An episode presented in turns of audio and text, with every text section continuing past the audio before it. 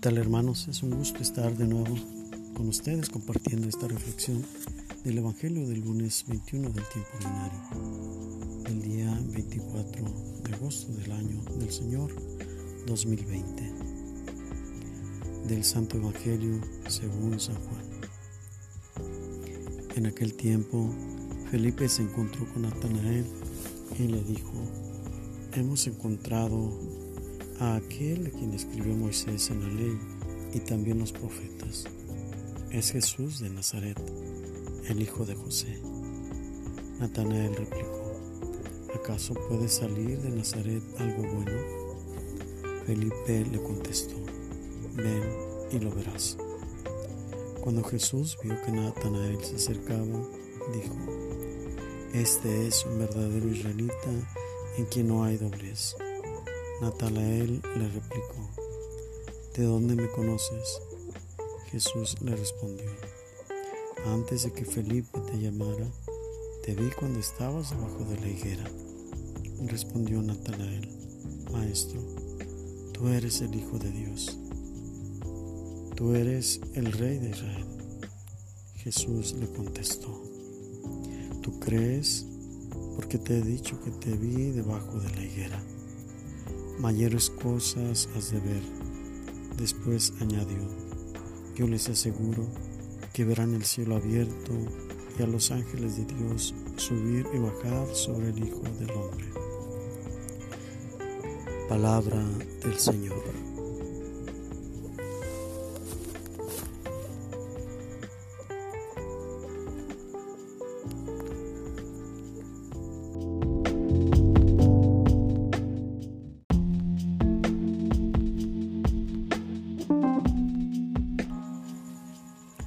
Al igual que ayer, el Evangelio del domingo, al cual están de cierto modo supeditados los otros días de la semana, encontramos el día de hoy la semejanza de esa confesión que daba ayer Pedro, tú eres el Mesías, el Hijo de Dios. Hoy es Natanael, conocido como San Bernabé, uno de los apóstoles, que también hace esta confesión a Jesús. Sin embargo, habrá que explicar algunos puntos que se sobreentendían en aquella cultura. El decir debajo de la higuera es, sin lugar a dudas, una manera de expresar que alguien está en oración. En este sentido, cambió radicalmente la perspectiva que tenía Natanael de Jesús. Minutos antes, el incrédulo Felipe le había confesado, o más bien dicho, le había transmitido el mensaje de que el Mesías estaba ya en este mundo, entre ellos. Al descubrir que ese personaje era de Nazaret, de los países, de los lugares más pobres del país de Israel. Dijo esa expresión con desprecio, ¿acaso puede salir algo bueno? Refiriéndose en general a la percepción que tenían de esa parte del país. Sin embargo, el encuentro de Jesús transforma vidas, transforma el interior de las personas. Dicho de otra manera, nos hace personas nuevas, porque Jesús es aquel que hace nuevas todas las cosas. Sin embargo, Jesús lanzó la expresión después de la confesión de Natanael diciendo, tú dices eso porque yo te he dicho que te vi debajo de la higuera.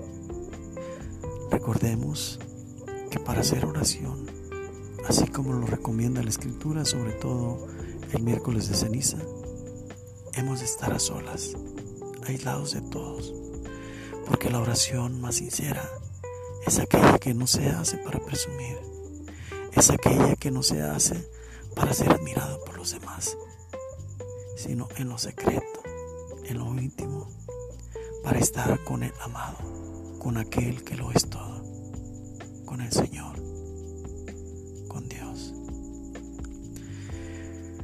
Esta expresión de Jesús y la manera en que radicalmente cambia su percepción Natanael sin lugar a dudas nos da a entender que este hombre estaba haciendo verdaderamente la oración como lo acabamos de analizar. Y siendo así era imposible que alguien lo pudiera haber visto haciendo oración que no fuera Dios He aquí la importancia de esa confesión. Así nos puede pasar en la vida. Podemos andar de aquí para allá sin conocer a Jesús, escuchando hablar de Él, pero como hablar de cualquier otra persona. Sin embargo, cuando nos encontramos con Él, no podemos seguir igual. Dios transforma y así como Natanael nos ha de llenar de un gozo tan grande que nos lleva al compromiso, al servicio. Esta confesión en el primer encuentro con Jesús de parte de Natanael fue el comienzo de una conversión plena. A partir de entonces pasará a ser uno de sus discípulos. Recordemos cómo Dios cambia los nombres a los personajes en los momentos cumbres, en los momentos de total entrega de ellos a Dios. Así como a Pedro le dejó este nuevo nombre a aquel hombre que se llamaba Simón, ahora a Natanael, del que hablamos podemos decir que en un tiempo posterior le habrá de llamar Bernabé. Prepárate, está atento a lo que el Señor te pide para que puedas también tú, con la fuerza que Él te da en su encuentro, con la mirada que penetra hasta lo más interior de tu ser, serás transformado. Y no es una sola vez, hay que buscar estos encuentros con Dios para ver el mundo de otra manera, para ver al mundo con ojos de amor, para ver el mundo de manera positiva, para ver al mundo como Dios lo ve.